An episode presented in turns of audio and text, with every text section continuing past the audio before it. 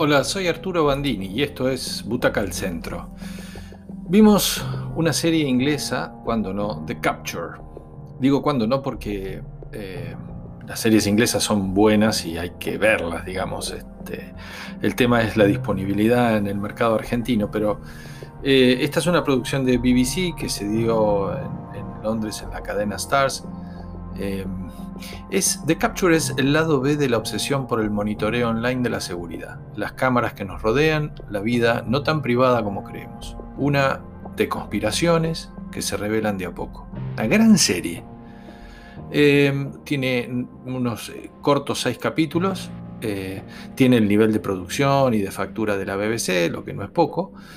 Y es una trama que se va revelando muy despacio, de manera progresiva, de manera compleja, a través de datos y, sutilezas, bien al estilo inglés.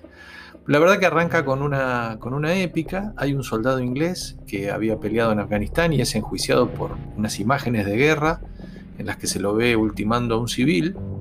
Esas imágenes son muy elocuentes y lo incriminan con solo verla, hasta que con ayuda de abogados especialistas en derechos humanos y un técnico, lo liberan con una cuestión simple el ejército usa unas cámaras de casco que son muy baratas y que a veces desincronizan la imagen del sonido. Entonces, lo que creímos ver eh, no es en realidad lo que pasó. A las pocas horas, el mismo soldado se ve envuelto en otro episodio, tomado por una cámara de la calle del famoso CCTV, Closed Circuit TV, en la que se lo ve atacando a una abogada que es la que acaba de salvarlo y de la cual él estaba aparentemente enamorado. Él jura que no lo hizo, no la atacó, pero la imagen que está en todos lados dice otra cosa. Una detective mm, eh, es la actriz Holiday Granger, que, está en el, rol de la detective Carrie y, está muy bien. Acaba de pasar de la unidad antiterrorismo a homicidios complejos, en, una carrera ascendente y llena de elogios.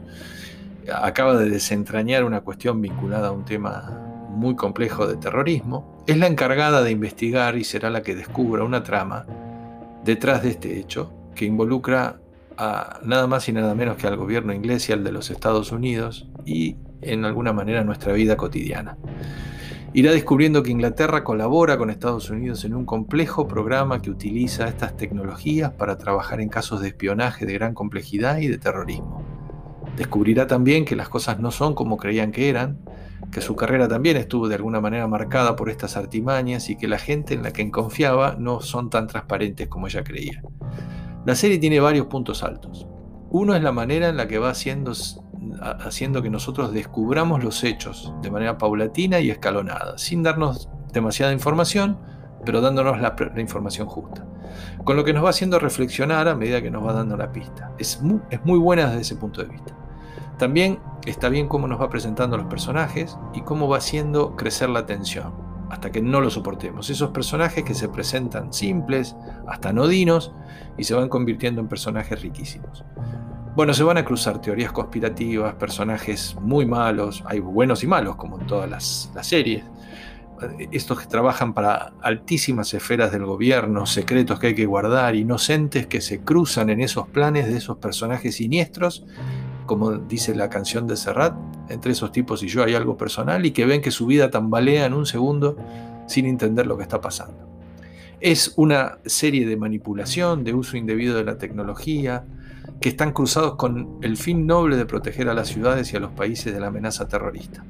Quizá el punto bajo es que cuando hay que resolver el nudo central de la trama es tan complejo que requiere de mucha atención y es difícil ponerlo en imágenes. Es como que es uno de esos guiones que funcionaron muy bien en el laboratorio o en el papel, pero después cuando hay que traducirlo en imágenes eh, cuesta. Quizá los primeros cuatro capítulos están sobresalientes y los dos que redondean la historia son solamente buenos pero no le hace ningún demérito al conjunto.